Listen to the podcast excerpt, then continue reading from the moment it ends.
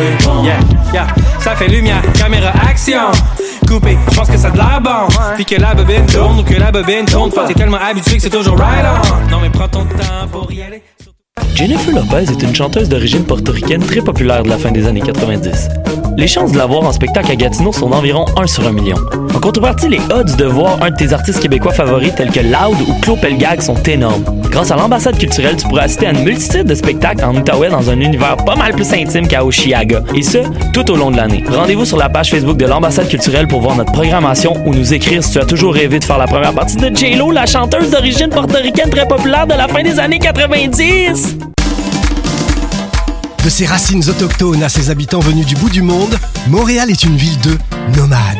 Le festival Nomade rassemble celles et ceux qui sont nomades par culture, par choix ou nomades forcés.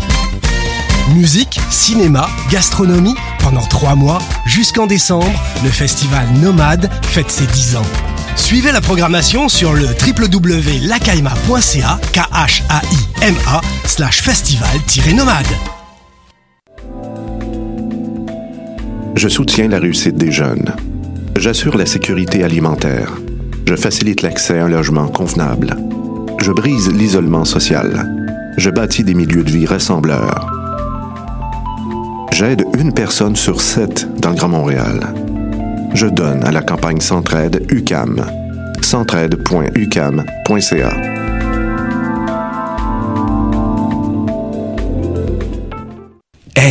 vous saviez que choc.ca ce n'est pas que du podcast C'est aussi 5 chaînes musicales 24 heures sur 24 pour vous accompagner partout. Rock, indie pop, hip-hop, musique francophone et musique électronique en écoute gratuite et à volonté. Pour les découvrir, rendez-vous sur le site de choc.ca sur l'onglet chaîne musicale. T'as raison, ma Brenda, c'est le résumé des nouvelles de la communication, du marketing, de la publicité et des médias en moins de 10 minutes. Chaque semaine, mets-toi à jour de l'actu, que tu sois professionnel du métier ou pas. T'as raison, ma Brenda, c'est le vendredi à 8 h sur choc.ca. Le reste de la semaine en podcast et aussi sur Facebook. Podcast, musique, nouvelles. Vous écoutez choc.ca.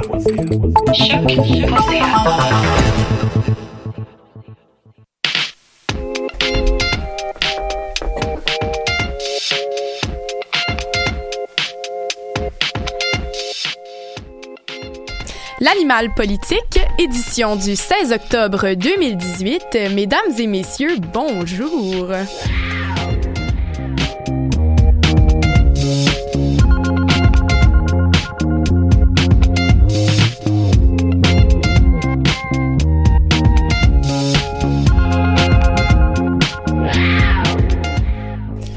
Alors, euh, bienvenue tout le monde euh, sur euh, les, les ondes de l'animal politique euh, cette semaine. Il s'est passé beaucoup de choses au Québec dernièrement.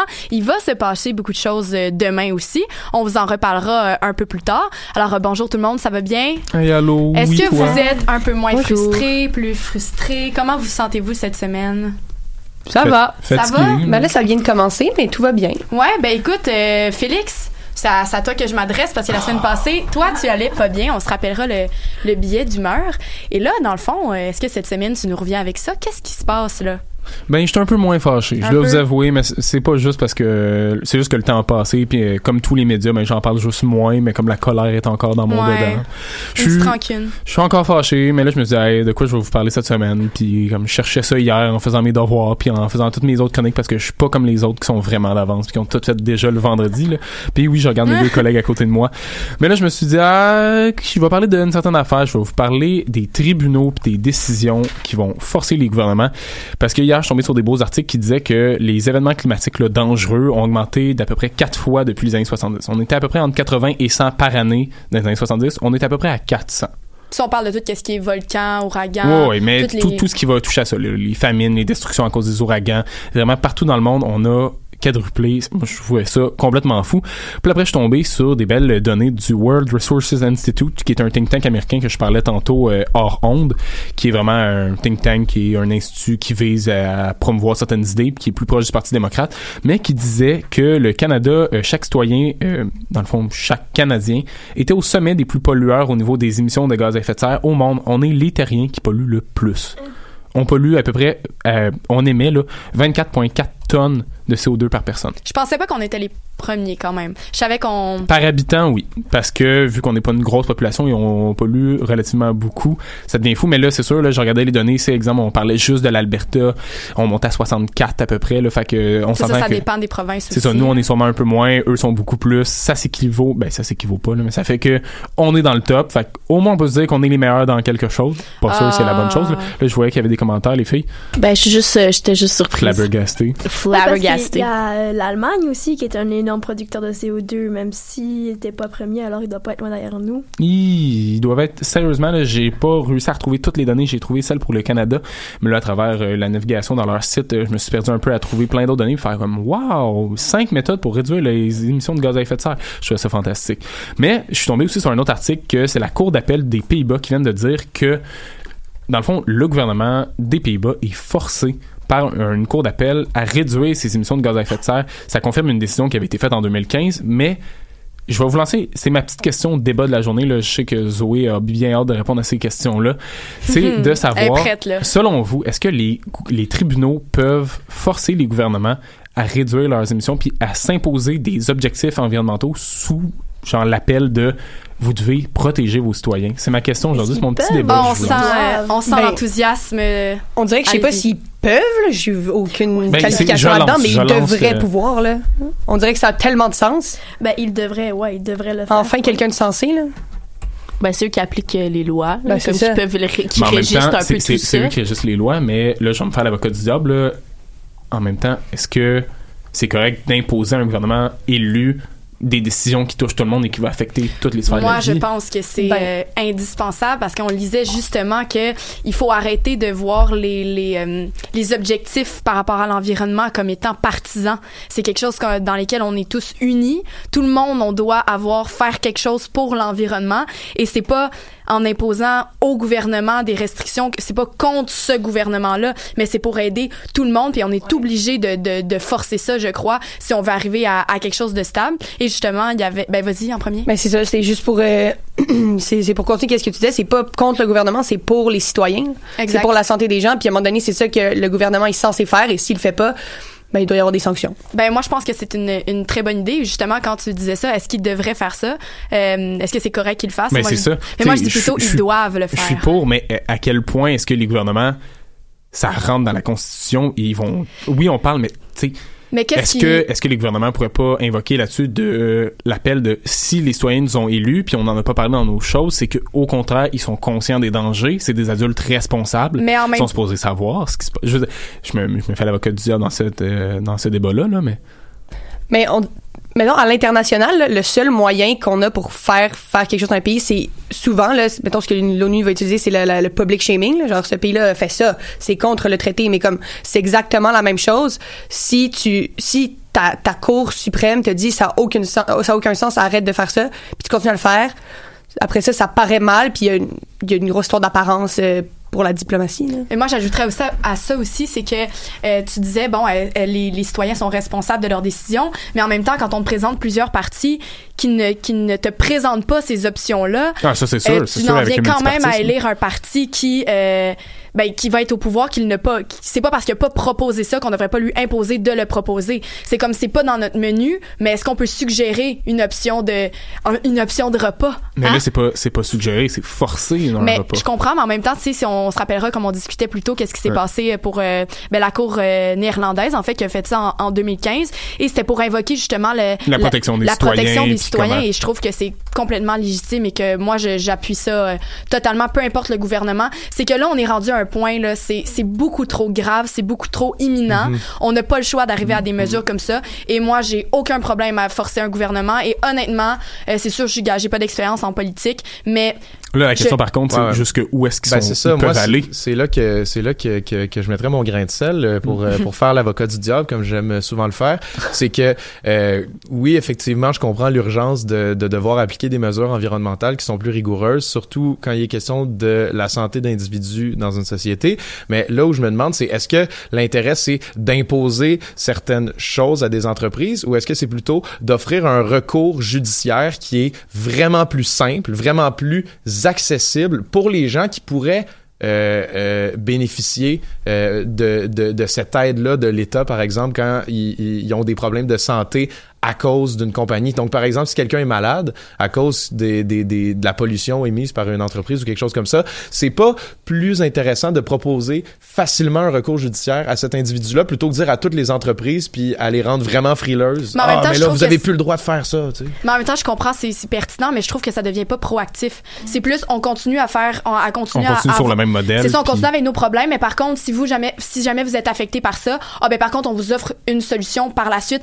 Mais là, on n'est plus rendu à proposer des solutions une fois que le problème est là. On est rendu à empêcher le problème. Mm. Puis Je trouve que c'est la question de proactivité Ouais, ouais, à laquelle il faut vraiment penser. En pour même temps, ça. le problème est déjà là. Ouais, on ferait quoi avec les pays qui n'ont pas ces, ces moyens-là? Qui n'ont pas les moyens de- d'être capables d'appliquer ces C'est vrai, parce que souvent, on va dire avec certains pays de, pas faire une généralisation, mais les pays qui sont généralement moins développés au niveau des infrastructures, de l'économie, à ce niveau-là, on va dire, eux euh, lancent comme argument, vous avez pollué pendant 100 ans, puis là, on essaie de faire comme vous, puis de se développer, puis là, on n'a pas le droit. Pourquoi nous, on n'a pas la chance de le faire, puis vous nous imposez.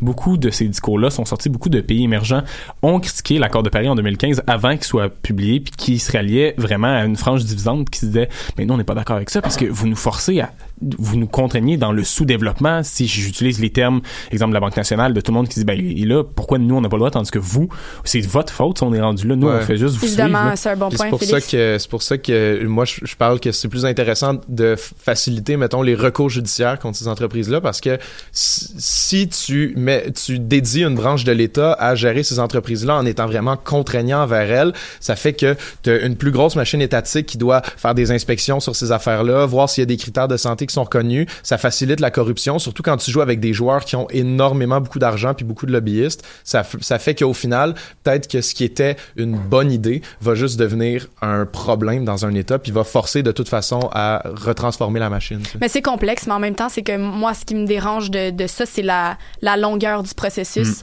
Mm. Et c'est ça qui me fait peur, en fait. Mais en même temps, c'est c'est des questions importantes à se poser. Puis ça. Mais tu sais, on parlait des recours collectifs, mais ça peut être bon. Là, on sait que Monsanto se faisait se fait généralement poursuivre par beaucoup de personnes, mais il y avait Ouais. il y avait il y avait un jardinier d'un État américain qui le poursuivait d'une école publique, comme quoi il avait attrapé le cancer à cause des produits qu'il utilisait, des produits qui sont pas bannis au Canada non plus, mais il a gagné il a gagné son procès. Ouais. Il a gagné, il se donné plusieurs dizaines de millions de dollars, mais Monsanto a amené en appel et il va être, ils vont être entendus. La cour d'appel a accepté d'entendre leur cause. Mais là, est-ce qu'on vient pas à cause à case de départ? Est-ce que là, les grandes entreprises, oui, exemple, ils vont se battre contre les, des recours plus faciles faits par les citoyens, mais ils ont quand même infiniment plus d'argent.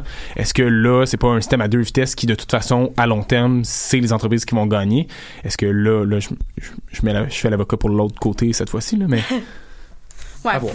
Ben, est-ce que est-ce que quelqu'un d'autre avait quelque chose à ajouter par rapport à ça? Parce que honnêtement moi je, je trouve qu'on ben pas qu'on fait le tour rapidement mais je veux dire c'est euh, ça, me- ça, me- ça me frustre en fait d'être d'être juste là comme témoin et de dire et, et d'en discuter comme ça puis de pas sentir que je peux vraiment euh, ben pas que je peux vraiment changer quelque chose parce qu'on peut tous euh, changer quelque chose mais que je peux pas aller les voir tu sais les shaker puis leur dire hey wake up et ça me ça, ça me frustre ce genre de discussion là à cause de ça puis je pense que je suis vraiment pas la seule on se sent un peu impuissant puis même qu'on- si on a des bonnes idées euh, c'est pas nous directement qui pouvons euh, aller euh, en face de ces gens là tu sais puis les, les raisonner pour ça Sacrifice. En tout cas, Félix, hein, tes, tes chroniques ces temps-ci. Hey, moi, hein. Je lance, controversé. je Ouais, lance hein, des c'est ça. questions mais explosives. tant mieux il faut il faut en discuter puis on devrait être euh, plusieurs tribunes comme ça euh, Mm. à en discuter Mais moi, j'ai un petit problème avec vos propos, là, les avocats du diable. C'est que je suis d'accord avec vous sur bien des points, mais je pense aussi qu'on est rendu à un stade. Puis ça, c'est pas seulement au côté, du côté de l'environnement, c'est juste, on peut pas juste se dire, mais c'est parce que si on fait ça, ça va être trop compliqué.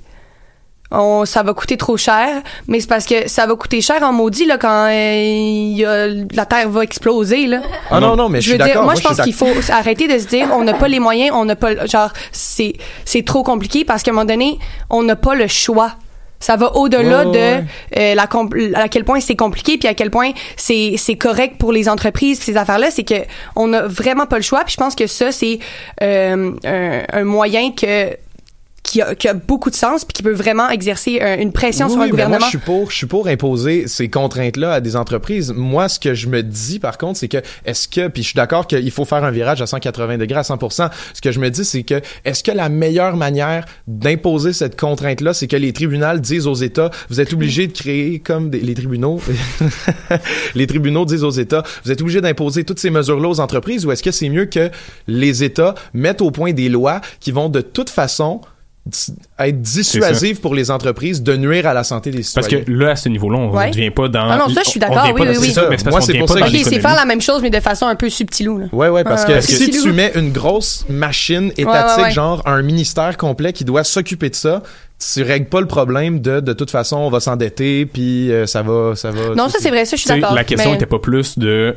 ah, est-ce que c'est faisable du niveau économiquement, mais au niveau de la constitution d'un pays. Ouais, c'est comme une question mécanique, C'est ça, c'est une question Mhm. de est-ce qu'un pays peut encore fonctionner comme il fonctionne si c'est le Ouais, tribunal qui prend une décision, puis on s'entend, c'est Ouais, pas ouais. une décision qui est à la légère. Mais je veux dire, c'est pas rien de dire. À la légère. Merci, je l'ai dit que je me suis fait On mal On se laisse emporter, on ça va parler. plus le français. Mais tu sais, est-ce qu'un pays peut se dire, OK, le tribunal va décider d'imposer un- une sanction qui va influencer toute la société? Mhm. C'est à ce niveau-là de à quel point le tribunal devient plus important par rapport Parce que peut-être que justement, le, le, le problème qu'on a avec l'environnement vient aussi de- d'un système politique qui, aussi. qui va ça. pas bien. Ça Fait que si on continue à fonctionner dans ce système Ouais. politique-là, on continue dans la même direction. alors. Mais bon, on sait qu'on doit faire un changement radical. Ouais. Et là, euh, penser justement à des mesures de bon, il faut faire attention à ci, à ça, à ça. Euh, on va arriver à un point où on va devoir faire ce virage-là et euh, pas, pas, pas se poser 56 questions puis agir. Donc, euh, merci euh, Félix de nous apporter des, des questions comme ça qui sont extrêmement importantes à se poser dans, dans des situations comme on est présentement. Alors, euh, on se laisse euh, on se laisse décompresser un petit peu en musique quand même hein, à la pause et on, on vous revient euh, dans pas longtemps. I don't see no fake, tryna conceal my fate. I don't play, came a long way from the basement. Baddie wanna be my bae. I say okay, let that bitch right out my way. Popping a bean like a rave, she can get lit in Vegas. Fuck 12, do the race, dumbbells with the weight. Screaming no fuck love, get paid. I just want roll for a race. Uh, Lambo the top of the brains, riding on blades. I don't need no stress, I don't need no rest. I'm up next, ops don't pose no threat. Pose for the photo, get pressed. This for the bitch on my list, this for the hoe on my mind. Tryna put a rollie on my wrist. Bon, ben bonjour. euh, C'était bon, ben, ça? Ouais, nous sommes nous sommes de retour avec Marguerite qui est, qui est enrhumée cette Oui, semaine. un petit peu. Je m'excuse d'avance Bon. pour ma, ma belle voix en ce moment. C'est correct, on aime ça, ça nous rappelle Éric Lapointe. Donc euh, là, euh, des comme. Malheureusement, malheureusement. On est revenu après ce, ce 30 secondes d'interruption. Nous sommes de nouvelles personnes. Hein? Euh, Oui. nous reprenons. Et là, Marguerite, aujourd'hui, tu nous sors un peu du Québec. Eh oui. Tu nous fais voyager. Ouais, ouais, je vous fais voyager. Juste à côté, en ouais. Ontario. Hein? Donc, euh, tu vas nous parler d'une réforme, ben, réforme, hein, entre guillemets, euh, du programme d'éducation sexuelle qui a eu lieu cet été. Ouais, ben je vous amène pas très loin, comme t'as dit, je m'en, je m'en vais juste en Ontario. Et dans le fond, pour vous jaser de la réforme, ou plutôt de la re-réforme, si je peux employer cette expression. Cette expression-là. C'est ça. euh, Aujourd'hui, on ex-. C'est ça, cette expression personnelle. Euh, pour parler de la réforme de son programme euh, d'éducation sexuelle. Donc, euh, après l'élection du gouvernement conservateur progressiste de Doug Ford en juin dernier, euh, ça a pas niaisé pour entamer une réforme du programme d'éducation sexuelle. On en parlait déjà beaucoup durant la campagne électorale de révoquer le programme qui, était, qui avait déjà été mis en place, mis en place en 2015 par le gouvernement libéral sortant. Donc euh, cet été, la ministre de l'Éducation, euh, Lisa Thompson, a annoncé la fin du programme d'éducation sexuelle adopté sous l'ancien gouvernement de Kathleen Wine et qu'à partir du mois de septembre, euh, dans le fond le mois de septembre dernier, les enseignants devaient enseigner le nouveau programme, euh, le programme de nouveau cursus. euh, Moi, je trouvais que c'était assez rapide, en fait, comme, euh, comme transition, parce qu'on en a déjà parlé ici beaucoup des, des, des programmes, des, nouveaux, des nouvelles choses qu'on veut, qu'on veut enseigner, qu'on veut apporter, mais c'est assez complexe à introduire un nouveau programme aussi rapidement.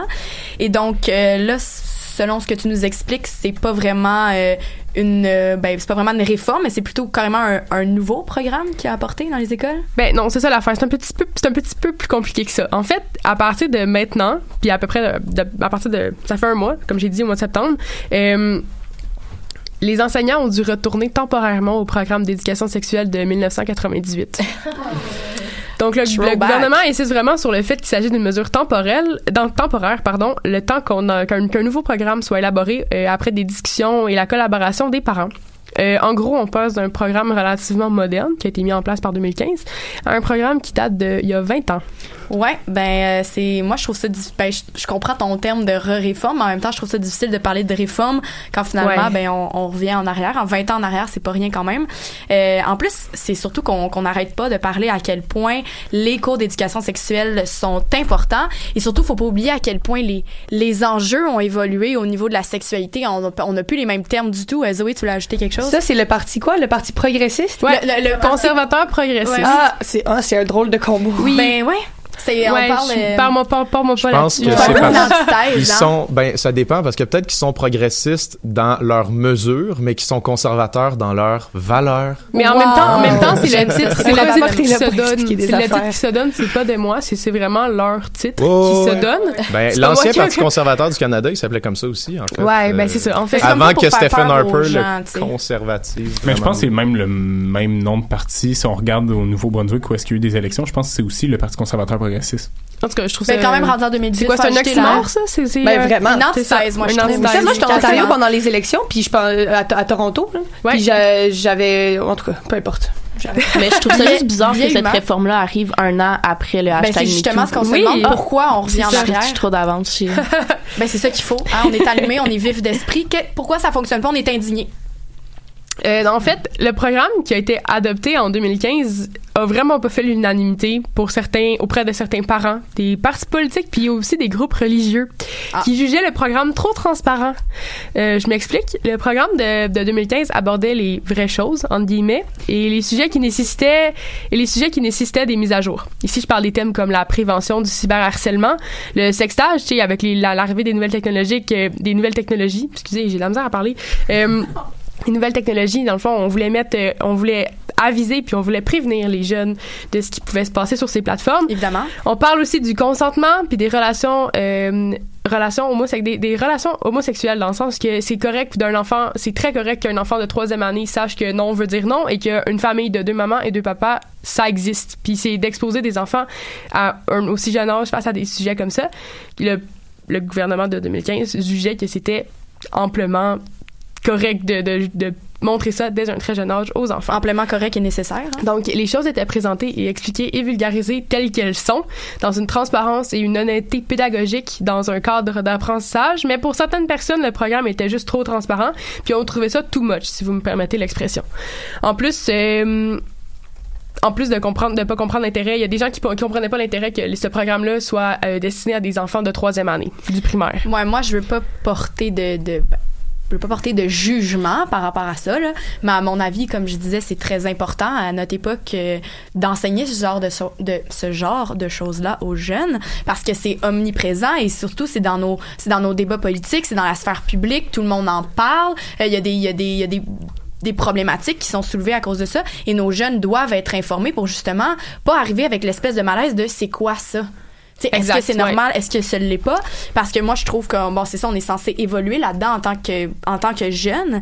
Mais moi ce que je comprends pas c'est pourquoi on est revenu au système de 1998 au lieu de peut-être revenir à celui de juste de 2015 je sais pas trop en fait je suis, je suis comme perplexe par rapport à ça. Le programme actuel, c'est en fait une fusion de celui de 98 puis celui de 2010. Mais celui de 2010, c'est une, de 2010, c'est une mise à jour très très euh, sommaire, exact, merci, euh, de celui de, de 98. Dans le fond, c'est- celui de 98 qu'on met en place en ce moment, mais avec des mises à jour qui ont été faites en 2010. Mais ça reste le programme de 98. Dans le fond, qu'en 2010, c'était aussi ce programme-là qui était là. Si vous me suivez, c'est assez compliqué, mais dans le fond c'est comme du pareil au même c'est ça, c'est la même, c'est la même chose. c'est pareil. C'est Ouais, ça, ouais, c'est exactement ça. Donc ici, dans le fond, dans ce programme-là, on insiste sur des thèmes comme l'abstinence, les, les infections transmises sexuellement et l'ori- l'orientation sexuelle. On parle quand même, euh, on Mais parle ça- quand même des, des, des relations de même sexe, mais très très très très sommairement. Mais c'est ça, mais c'est sommaire, mais en même temps, je veux dire, pour en avoir, on a tous eu des cours d'éducation sexuelle, puis honnêtement, parler de d'infections transmises sexuellement, euh, ça prend pas trois ans à apprendre ça. Non, c'est Je ça. veux dire, honnêtement, je pense que dans un cours, on peut être si- sensibilisé à faut porter des condoms et euh, faut faire Puis je dis attention. pas que c'est pas important d'en parler, Non, c'est important, mais c'est parce qu'on est rendu ailleurs. tu fais vite le tour, puis il y a d'autres choses à dans, tu peux parler d'autres choses dans des cours dans, dans le programme d'éducation sexuelle. Tu- il y a- C'est pas c'est pas juste l'abstinence, les, les, les ISS puis ah ça se peut qu'il y ait des gens euh, du même sexe qui ont des Mais non, qui s'aiment genre Parce que la sexualité, ça, ça, ça évolue. Mais là, dans le fond, c'est vraiment pas une ben c'est pas vraiment une réforme en fait et là le, le programme qui est instauré en fait depuis septembre est-ce qu'on a eu des, des, des retours sur ça? Qu'est-ce qui se Euh, passe finalement? Est-ce que ça fonctionne? Ouais, ben en fait, c'est pour ça que je vous en parle. Dans le fond, c'est quand même un sujet assez récent. Dans le fond, tout, tout ça, c'est arrivé cet été. Mais dans le fond, la semaine dernière, il y a eu, des petits updates dans ce dossier-là. Euh, dans le fond, la Commission ontarienne des droits de la personne s'en est mêlée. Euh, au mois d'août, les parents de six élèves ont déposé une plainte auprès du tribunal des droits de la personne de l'Ontario. La plainte affirmait que le programme provisoire instauré par Ford, euh, dont celui de, donc celui de 98 mélangé à celui de 2010, euh, incluait pas et faisait pas mention des sujets comme la diversité des sexes et la reconnaissance des droits des élèves de la communauté LGBTQ+. Donc c'est pour ça. Donc euh, la commission ontarienne des droits s'en mêle. mais moi je pense que c'est ça c'était une bonne chose. En fait je pense que ça va peut-être même faire réfléchir Ben euh, le gouvernement j'espère. Euh, mais par contre euh, c'est à, à quoi ils veulent arriver exactement avec avec cette commission là c'est quoi leur leur but en faisant ça ce recours là excusez de retour euh, après la pause Donc, euh, la commission souhaite donc que le tribunal euh, dépose l'ordre de revenir au programme de 2015, un programme plus moderne, ou de moindrement mettre à jour le cursus qui est actuellement en place. C'est un dossier qui est encore à suivre. Puis en ce moment, il y a encore beaucoup de plaintes qui sont déposées, qui sont déposées puis qui ont été déposées dernièrement. Il y a l'Association canadienne des libertés civiles, puis un syndicat, un syndicat d'enseignants, la FEEO. Dans le fond, c'est les programmes, c'est la Fédération d'enseignement de l'Ontario, si je peux résumer ça comme ça. Ils lancent leur propre contestation juridique contre la réforme de ce programme. Donc, ça va aller probablement en cours, cette histoire-là. Bon, moi, je trouve Puis, qu'on euh, brette pas mal pour, euh, pour ça, surtout euh, ici aussi au Québec, on en a beaucoup parlé. Ouais. euh, mais là, finalement, on s'est quand même, euh, on s'est quand même assez bien casé, je peux Ouais. dire. On, on a réussi à trouver quelque chose qui avait du bon sens. Mais je leur souhaite à nos copains ontariens, euh, les grands voyageurs, qui, arrivent à une entente qui, euh, ben, qui fait 2018. Hein? Ouais. Donc, euh, merci, euh, Marguerite. Plaisir.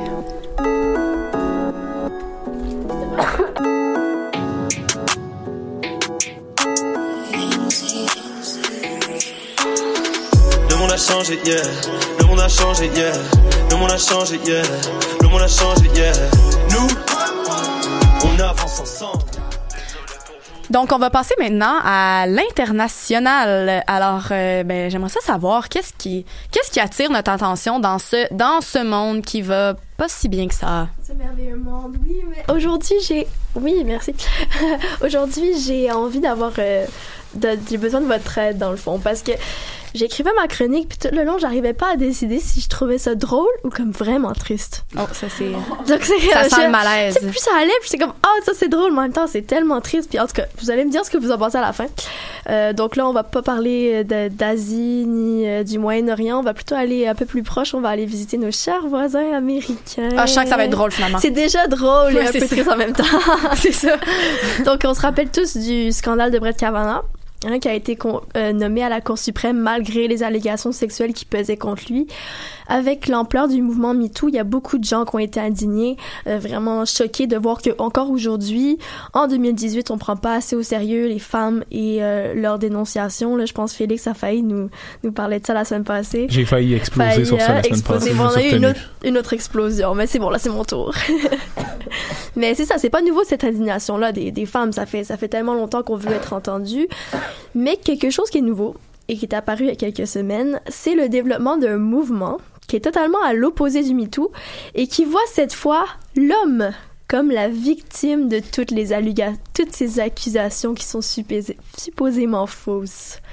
Impossible. Ouais, c'est, l'homme, euh, la, la victime là-dedans. Et à qui est-ce qu'on doit euh, la, la naissance de ce mouvement-là? Donald? Ah, ben oui! Sa famille, en tout cas.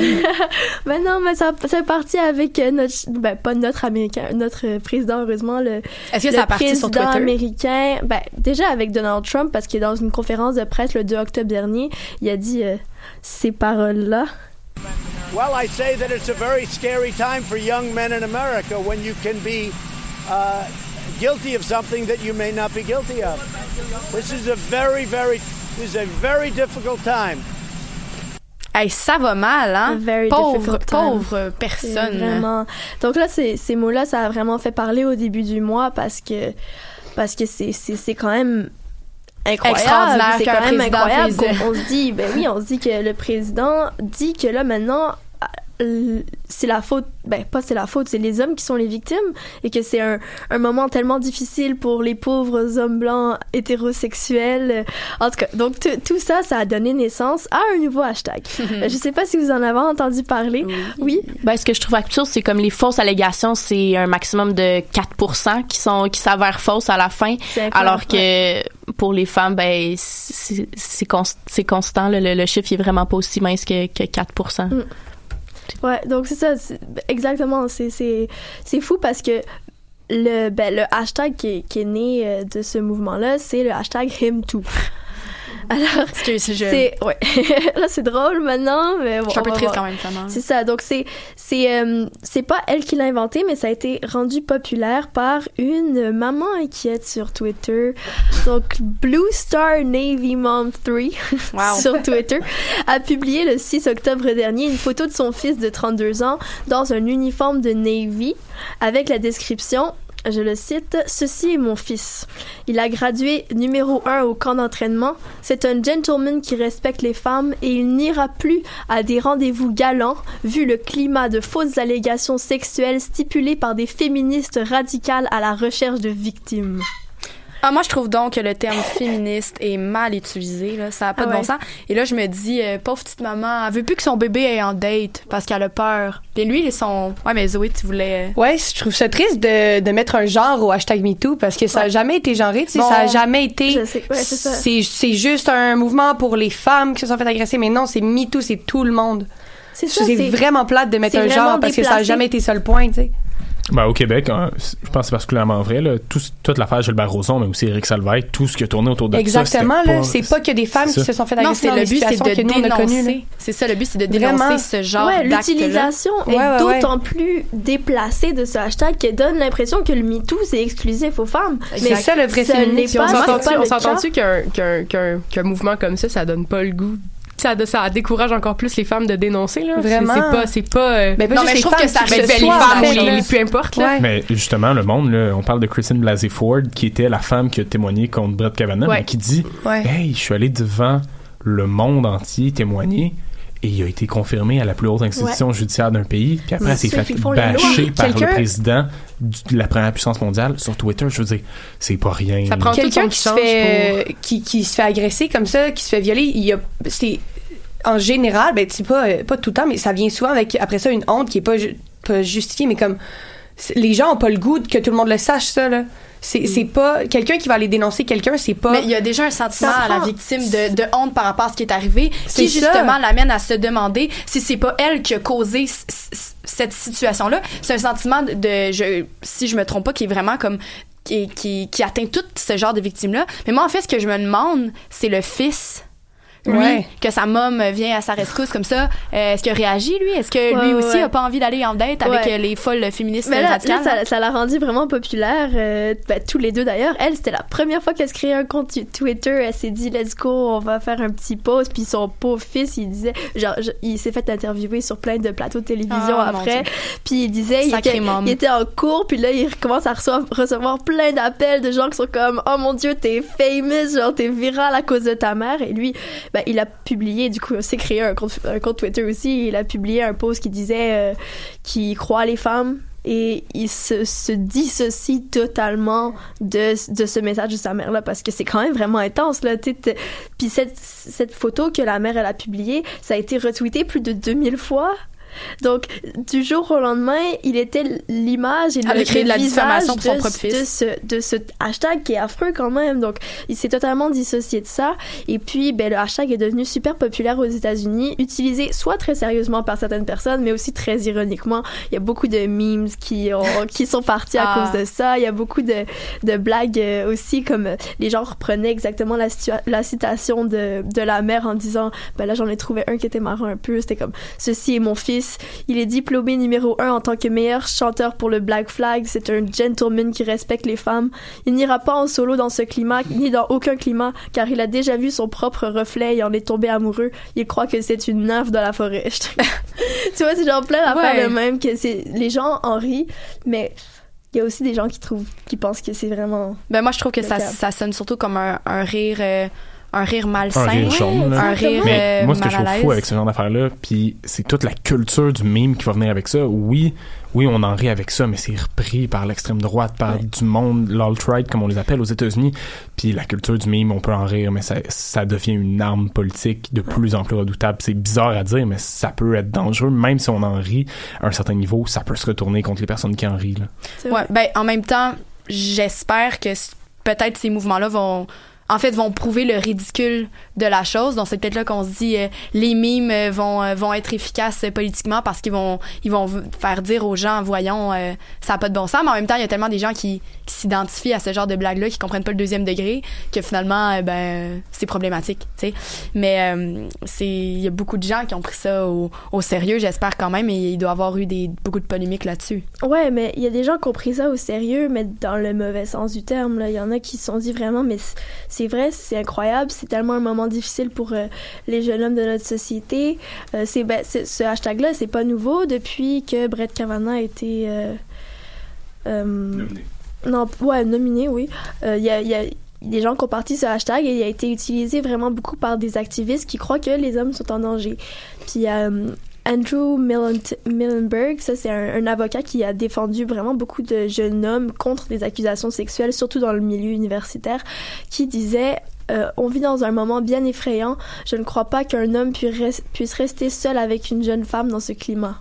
Mais l'idée, c'est de loin, là. dénoncer, pas d'avoir peur d'un genre. C'est, que ça, Eh ça revient tellement, je veux dire, le, le débat se déplace dans un endroit. Comme tantôt, tu parlais de féministes. Ce débat-là, parfois, il prend des, des ampleurs qui sont pas. Tu sais, quand. quand tu sais, autant les, les femmes qui se disent, moi, je suis une femme féministe, c'est moi qui dois défendre le féminisme en tant que femme. Je veux dire, c'est pas ça l'idée du féminisme. C'est comme c'est pas ça l'idée du mouvement MeToo. C'est ça qui Ouais, est on- révoltant, on, je on trouve. voit tout le temps ces femmes-là comme les méchantes. Ben, c'est ça qu'ils veulent, mais ils réussissent. ben je veux ils dire, réussissent. c'est, c'est, c'est, c'est fou, là. Je veux dire, il- il- c'est un recadrage complet de la réalité en disant, regardez, c'est, c'est nous les victimes, c'est pas eux. C'est exactement ce que Donald Trump a appris à faire depuis à peu près 2-3 ans, puis qui fait se montrer comment ça marche, puis ça fonctionne de façon redoutable. Mais en même temps, c'est ça. il y a- c'est, ça ressemble à quoi, mettons, les pourcentages euh, pour les, Ouais. les gens qui, qui Ben, dénoncent? c'est ça. J'a- J'allais dire déjà, c'est incroyable parce que ça prend tellement de courage euh, pour une femme de, de dénoncer une, une agression sexuelle. Imagine si après tout le monde se tourne vers toi en disant t'es affreuse, t'essaies de, de dénoncer les autres. En tout cas, oh, comme euh, tout à l'heure euh, Béatrice disait, les fausses allocations, les fausses accusations, pardon, c'est très rare, c'est 2 à 10% des plaintes seulement. Par contre, une victime de viol sur 10 est un homme et 3 des Américains ont été agressés sexuellement. Quand on y pense, il y a donc davantage de risques pour un homme d'être victime d'une agression sexuelle que d'une fausse accusation. Donc l'utilisation du MeToo, c'est ben, d'autant plus déplacé comme on disait parce qu'on pense que le MeToo est exclusif aux femmes, ce qui n'est pas le cas. Et euh, ben, c'est comme toujours, on croit Mm. que les Américains aiment bien s'inventer des problèmes et trouver des victimes. Là, il y en a pas. Ben merci d'avoir fait la, la lumière là-dessus. C'est super euh, intéressant et en même temps d'être euh, super triste. Donc Ouais. euh, voilà, on va passer directement euh, en économie avec euh, avec Béatrice. Alors euh, qu'est-ce qui se passe, Béa, en économie? Ben c'est sûr que j'ai j'ai pas voulu qu'on parle de l'omniprésence du cannabis euh, cette euh, aujourd'hui. Par contre, euh, il m'est il m'est venu euh, un petit article sur euh, la Senza, je sais pas si ça vous dit quelque chose. là. Ancienne entreprise euh, québécoise. Oui, ben j'ai appris en fait que c'est une ancienne entreprise québécoise qui a été fondée en 1966 à Sherbrooke. Fait que moi je pensais que quand j'allais plus jeune acheter euh, mes, mes sous-vêtements ou mes, euh, mes kits de nuit, euh, je pensais que j'achetais américain, mais dans le fond, euh, la Senza Girl, euh, qui est maintenant la Senza, c'était une entreprise québécoise. Donc, une autre entreprise québécoise qui a été achetée en 2006 par L. Brand, qui est aussi propriétaire de Victoria's Secret et Bath and Body Works, pour, ils ont, donc, ils ont racheté la Senza pour 700 millions. C'est quand même une bonne transaction, mais j'étais juste extrêmement encore sous le choc d'apprendre qu'une entreprise que je croyais euh, américaine était dans le fond euh, québécoise à la base. Mais bon, c'est pas vraiment le, propos du début là. Euh, c'est juste pour dire que le, géant Elbren, il a pas su maintenir la croissance économique euh, de l'entreprise, puis il pré- prévoit en ce moment une perte annuelle de 400 millions cette année dans, les, dans ses revenus.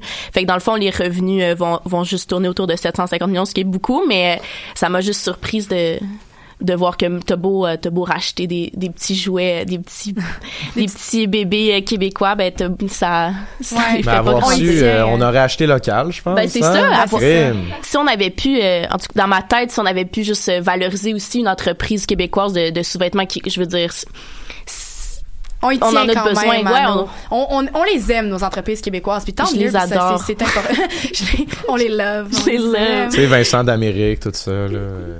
Euh, C'est-tu québécois, Vincent d'Amérique? Ben, Ah, ça ben fait oui, ben oui, c'est. Oui, Ouais, ouais, ouais. ça m'a pris du temps, mais tu sais, c'est- pas l'ancien commanditaire d'occupation double. C'est, ben, c'est Vincent encore le Oui. commanditaire. C'est encore? Non, je pense. Bon. Non, mais avant, c'était Ernest. non, mais il y a eu Vincent Oui. d'Amérique. Bulle de Ah, nuit, avant- c'est canadien, ça? Lune. euh, Ça sonne. Ben non, ça vient de Champagne. Ah, j'avoue. non, je pense que c'est ça le concept. Allô? Mais c'est ça, fait que c'est c'est assez frustrant quand même, euh, selon ce que tu sembles dire, euh, Ben, de les voir partir comme ça. Ben c'est ça, ça doit être juste une, euh, une compagnie, comme je disais, là, de, de sous-vêtements, on en a quand même une paire de besoins. Fait que si on arrive à, à souvent valoriser cette économie locale-là, qui est rare qu'on voit des entreprises comme au- une économie comme le Québec, on est capable de créer autant d'entreprises puis autant de- de- d'emblèmes. Je trouve que, que c'est des réussites qu'on qu'on qu'on laisse des fois passer. Euh, puis, euh, puis c'est ça, on- il s'agit juste de penser à genre euh, Saint-Hubert, à Rona, évidemment, genre le site du. Soleil.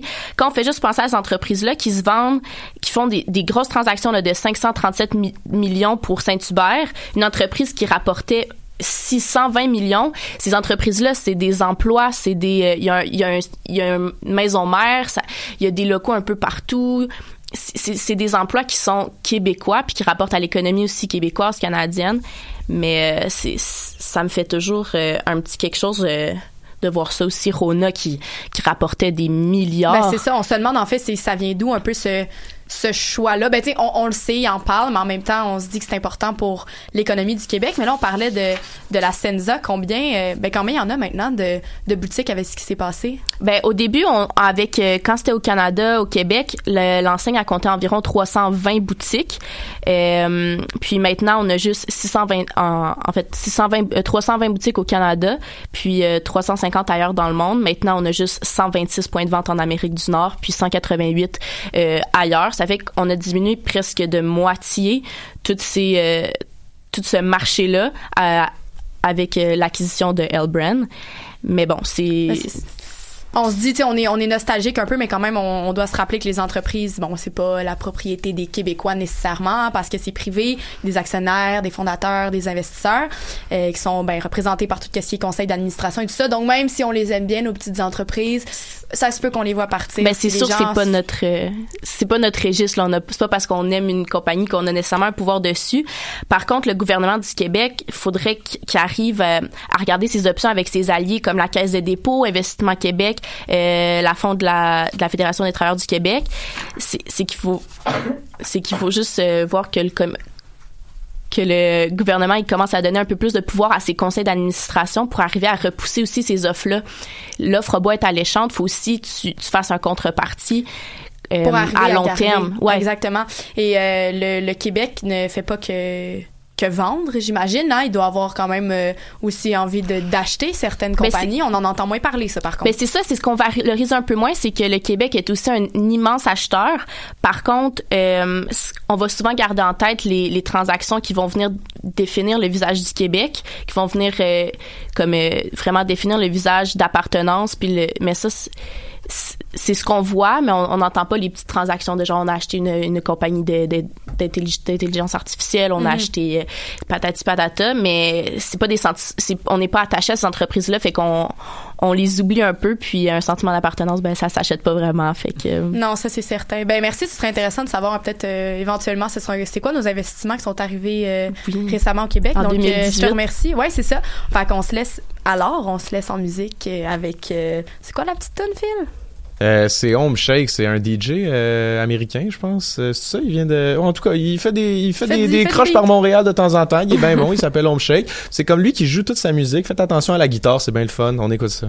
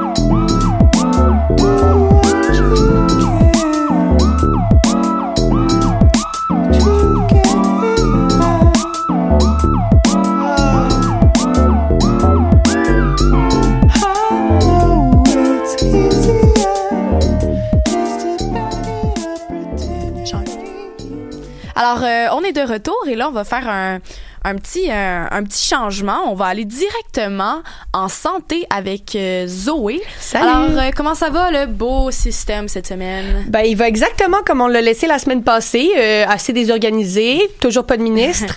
Euh, une chose qui a pas changé, par contre, c'est l'épuisement professionnel chez les infirmiers et infirmières. Mais ouais, c'est ça, quand, quand je lisais ça, moi, ça m'a fait penser, euh, parce que je cherchais hier euh, dans le, le livre des mal cités, c'est comme un livre que Olivier Niquet a écrit, et justement, il, il rappelait que Philippe Couillard, c'était un peu enfargé dans une entrevue par rapport à ça, Mhm. puis il avait comme dit que euh, ben, les gens qui travaillent en- dans le domaine de la santé sont toujours poussés au maximum, puis lui, il trouvait ça admirable, il leur donnait sa reconnaissance. Fait que, tu sais, dans le fond, lui, l'épuisement, Ouais, là, ouais. il trouve ça admirable. Mais c'est beaucoup enfargé euh, dans, à, à ce niveau-là. là. À un moment donné, euh, en fait, je suis tombée sur un article hier euh, où euh, ça, ça- il y avait des citations de lui qui disaient justement que le problème avec le système de la santé, c'était parce que les infirmières, ils voulaient pas prendre de poste à temps plein. Puis là, ça, ça crée un vicieux. Fait que c'était comme un peu de leur faute. Mais aussi que le vrai- l'autre problème, c'est que tout le monde avait une image négative du Hey, système ça de la santé. quoi, un poste à temps plein? Ben, ça doit être fou, là. Ben, c'est ça.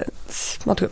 Mais oui. c'est un problème qu'on entend très régulièrement. Ouais, ouais. C'est vraiment pas la première fois, même avec toutes les. Ouais, ouais, ouais. Avec Philippe Couillard, tout, tout le long de son. ben, J'allais dire son règne, c'est un, peu, euh, c'est un peu poussé, mais c'est le long de son mandat. euh, Ouais.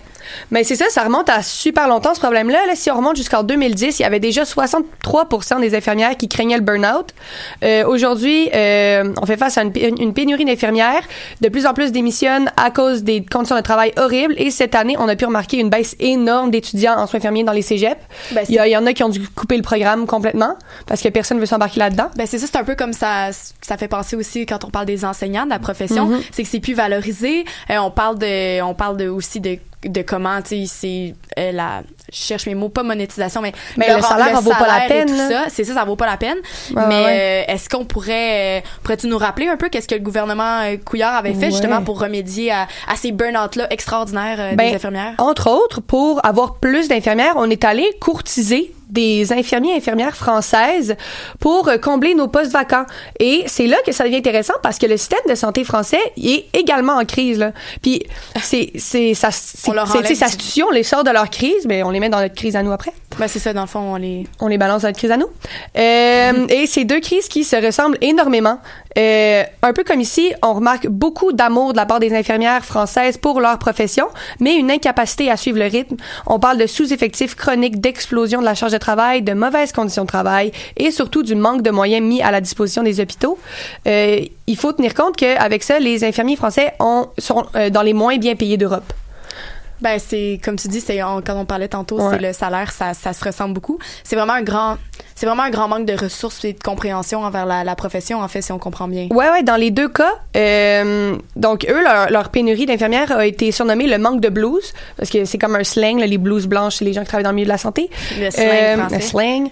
Euh, et en tout cas, eux, ça serait, en tout cas, en tout cas, eux, ça serait causé par euh, de mauvaises conditions de travail. L'un des témoignages qui a été fait, qui a fait le plus parler en fait, c'est celui de Mathilde Basset, qui est une jeune infirmière ou plutôt ex-infirmière qui travaille dans un établissement d'hébergement pour personnes âgées dépendantes.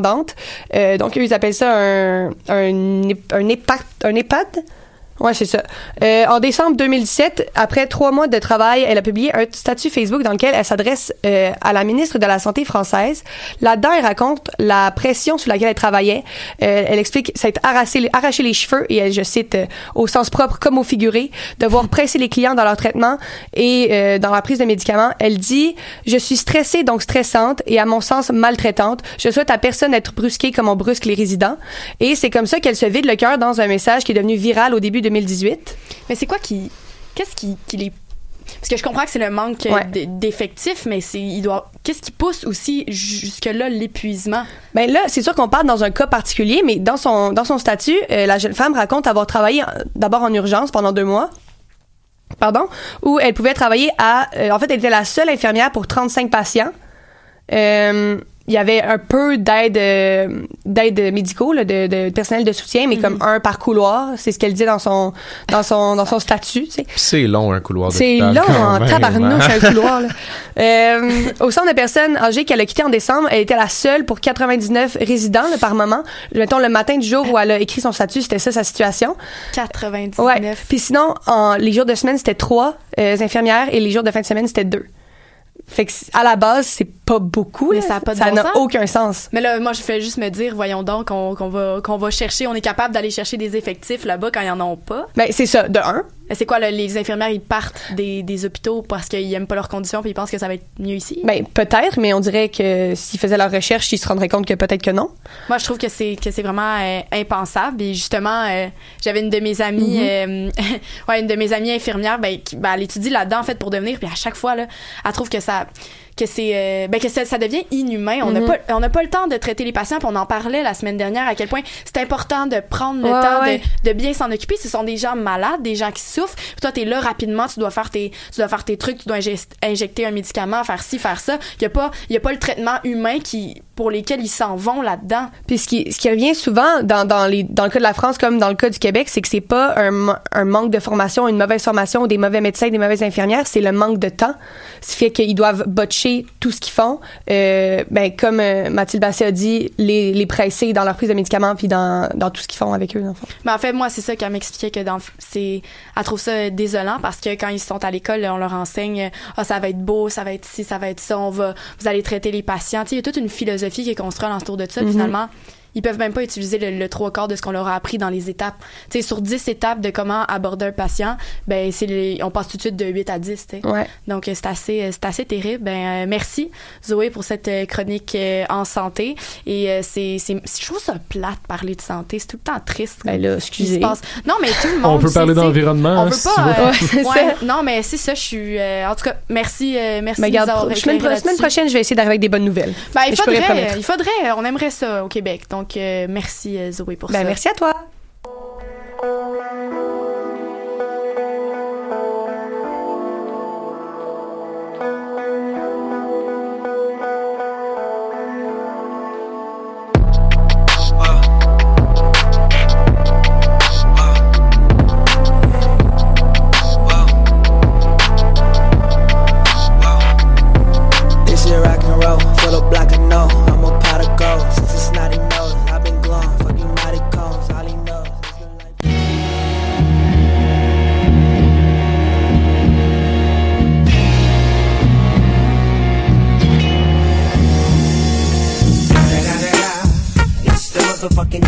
Okay. Est-ce que ça, ça vous met de bonne humeur à entendre ça? Parce que oui, vous aurez reconnu la chanson euh, emblématique de la plante la plus convoitée et la plus médiatisée. On parle de trucs qui sont pas le fun, mais là, demain, hein, c'est c'est officiellement que le, le pot va être, euh, va être légal dans notre pays. Yes, Donc, c'est la euh, fête à ma mère. Bon, ben, bonne Puis fête. à mon tu père. achètes- fête. Va donc lui acheter un petit baggy. Ah, tu sais, elle m'a ou, dit, euh, je touche pas à ça, moi. Ah, bon, Non. ben. Moi, ma mère, elle a vérifié la succursale la plus proche. C'est-tu Ah. vrai? Ouais. Oh my god. Mais moi, Zoé. j'ai, j'ai, ben pas, j'ai hâte de pouvoir aller voir à quoi ça ressemble un peu parce qu'on se demandait si ce serait pas un peu une SAQ du pot, tu sais. Mais on peut se considérer quand même comme avant-gardiste. Euh, Bravo Canada, parce qu'on devient le deuxième pays au monde à légaliser le cannabis après l'Uruguay en 2013. Et là, on sait que les, politiques vont être un peu euh, différentes euh, dans chacune des villes. Donc, déjà à Québec, ben le, le, le Régis Labombe aurait interdit le cannabis partout. Aha! Vous êtes en état d'arrestation. Parce que la drogue, c'est illégal. Ouais, vous aurez reconnu peut-être la voix de Monsieur Mousteil dans les appendices. Euh, c'est vraiment un, sketch que je trouve vraiment drôle. Mais là, lui, il vous avertit bien, Québécois, de la dangerosité du pot parce que non, chers habitants de la capitale, vous pouvez pas fumer partout. Là, en fait, Régis Sabon a vraiment interdit la, la, pouvait- ben, la consommation de cannabis partout dans les rues. Et là, euh, moi, en fait, penser à tout ça, ça m'a un peu donné, euh, ben, ça m'a intéressé. Dans le fond, je me suis intéressée à l'histoire de la, de la prohibition du pot euh, au, euh, au Canada parce qu'il y a vraiment longtemps, nos ancêtres aussi euh, aimaient bien euh, fumer euh, du cannabis. Et, euh, mais je pense que certains ont peut-être eu des, des petites séquelles par rapport à ça. Depuis au moins deux ans, le Canada fait face à une crise des, des, des, des opioïdes sans précédent qui ont fait près de 3000 décès. Ouais, ça c'était euh, Sylvie Bernier, euh, elle qui travaille euh, à l'Assemblée nationale et qui nous rappelait que les problèmes de diction, elle nous rappelait les problèmes de diction que peuvent causer une trop grande consommation d'opioïdes. Oui, parce qu'on se rappellera que jusqu'au début du 20e, du 20e siècle, on pouvait acheter librement de l'opium, de la cocaïne, de la morphine et c'est juste en 1923 que la, prohibition du cannabis est devenue illégale. Et bon, ça, ça nous vient l'histoire, bon, ça viendrait d'une juge qui aurait écrit un livre en vraiment en faisant une campagne de peur un peu alentour euh, de la marijuana en disant dans son livre que les gens qui consomment, quand ils sont sous l'influence de la marijuana, ils deviennent des maniaques obsédés, susceptibles de tuer d'autres personnes de manière les plus sauvages et cruelles. Wow. Alors, elle, elle n'a clairement pas connu l'époque euh, du peace and love parce qu'elle aurait vite compris qu'on est plus susceptible de pogner le sida que de tuer quelqu'un. Alors là, euh, je voulais juste terminer euh, en faisant un mini quiz rapidement. Euh, un quiz Connais-tu ta légalisation? Alors, premièrement, selon François Legault, j'aime ça, tout le monde est, tout le monde est furtif. On est toujours prêt. Quel Toujours. devrait être l'âge légal pour consommer et acheter du 21 ans. 21 ans? Bravo. Hey, il faut appeler sur le... 43 ans. Et quelle est la quantité maximale de cannabis séché que l'on peut posséder Oh, chez 18 soi? grammes. 30 grammes. 30 grammes. 22. Plus que ça? C'est plus? 150. Oh my on a le droit d'avoir à notre domicile 150. On, ne, on peut pas se faire prendre dans la rue Euh, avec c'est ça. on peut marcher avec 30 grammes sur soi, mais pas C'est plus. Mais ça, comment tu fais pour tout l'amener chez toi? soi, bon, on peut l'acheter. Tu as plusieurs Tu voyages. divises. Ouais, c'est ça. des batchs. Tu Le coffre d'auto, ça amis. compte-tu sur toi? Et là aussi, dernière question. Lequel de ces quatre produits ne sera pas vendu dans les succursales dès demain? Est-ce que c'est A, le cannabis séché? B, le hashish ou résine de cannabis? C, l'huile de cannabis? Ou D, le cannabis frais?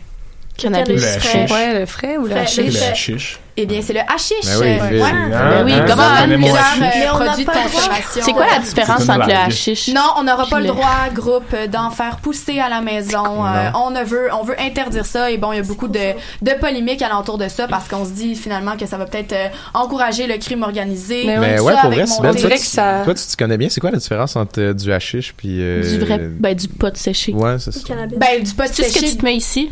Ah? là, Ben, déjà, là, là, là, on est à radio, dans Non, le fond, mais- Béatrice, mais tu montes tes lèvres. Déjà, tes moi, gencives. honnêtement, la différence entre le cannabis frais et le cannabis euh, séché, euh, j'ai de la difficulté à, à comprendre, mais je pense que c'est juste une question de, de, de temps, en fait, entre le, le moment de la récolte et le moment de, de, de la vente, ce qui ferait Ben, une différence. Frais, ça doit être la petite la feuille, feuille, puis ouais. séché, ça doit être la cocotte. Ouais, je pense que oui. Ben, en même La temps, la, Ouais. feuille, la feuille ne se Le hashish, consomme pas juste comme ça, Ben, je à moins sais, qu'on mais parle de comme- chanvre.